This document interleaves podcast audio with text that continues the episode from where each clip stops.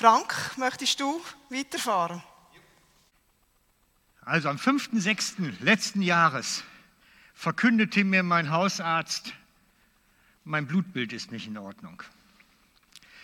Du hast da Blut, im Blutbild Marker drin, die gehören da nicht rein und die sind eindeutig Prostatakrebs. Er sagt, das ist natürlich jetzt eine reine Blutbildanalyse, die ist nicht so besonders stabil und wertvoll und, und die muss natürlich jetzt dann untersucht werden und hat mich dann zum Urologen weitergeschickt. Aber er sagte, eigentlich alle, die diese Werte haben, haben Prostatakrebs. Und dann bin ich zum Urologen hin und der macht Ultraschall und sagt, ja, da ist was, eindeutig. Ist zu groß und ist nicht so, wie es sein soll. Und es ist schon eindeutig, dass da irgendwas nicht in Ordnung ist. Wir schieben dich jetzt mal ins CT und gucken mal, was dabei rauskommt. Und dann bin ich ins CT, das zieht sich ja alles über Wochen, ihr kennt das ja mit den Ärzten und Krankenhäusern. Bin ich zum CT und die haben mir dann einmal so, ne, wie ihr kennt ja, ja diese Röhre, wenn sie einen rüber einen rüberfahren. Und die haben mir nachher dann einen netten Brief nach Hause geschickt und einen Absatz da drin habe ich dann abfotografiert. Den kannst du mir jetzt mal auf den Beamer geben.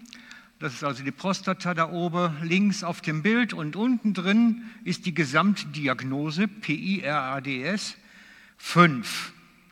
Und 5, das ist die unterste Zeile, seht ihr dann das Vorliegen eines klinisch signifikanten Prostatakarzinoms, also ähm, Geschwür, Krebsgeschwür nach PRS und so weiter, ist 5 sehr wahrscheinlich, 5 von 5.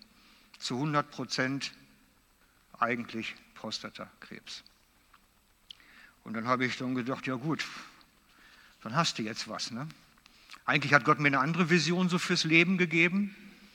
Eigentlich hatte ich was ganz anderes so im Radar, als mich mit so einem Scheiß zu beschäftigen. Da hat man keinen Bock drauf. Und ich habe dann aber so relativ schnell den Eindruck gehabt, das ist jetzt nichts, wo ich mit ähm, so in, in, ins Ministry typischerweise gehe. Das ist jetzt keine Werbung für Ministry, wirklich nicht. Sondern ich wusste, ich muss im Glauben gehen.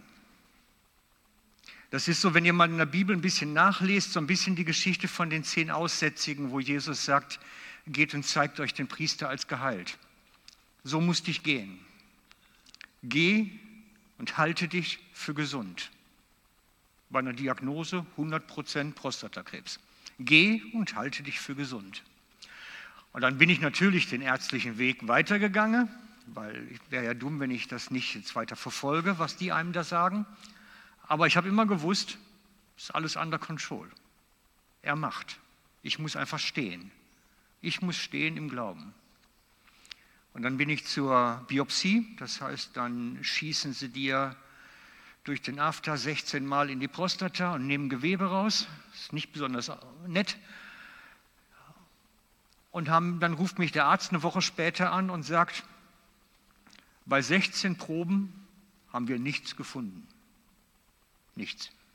Wir können es uns nicht erklären, weil da ist was irgendwie schon, aber wir können es nicht erklären, aber wir haben nichts gefunden. Du brauchst erst in einem Jahr nochmal wieder kontrollieren kommen.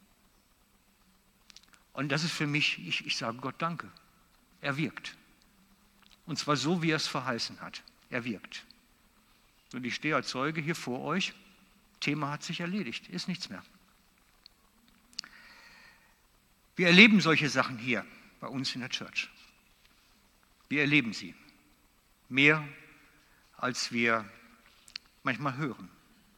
Und ich möchte euch noch zwei Geschichten erzählen, die unterm Jahr passiert sind, die äh, aber gar nicht so in die Öffentlichkeit kommen werden.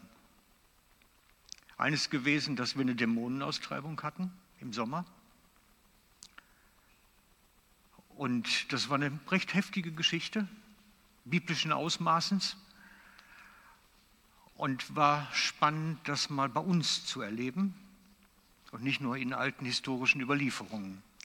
Und wir hatten eine, die Lösung von okkulten Bindungen, dass jemand dadurch geheilt wurde, dass okkulte Bindungen verschwunden sind oder aufgelöst wurden. Gott wirkt in unserer Mitte, mächtig, kraftvoll, stark. Und ich erzähle euch nachher noch mehr dazu.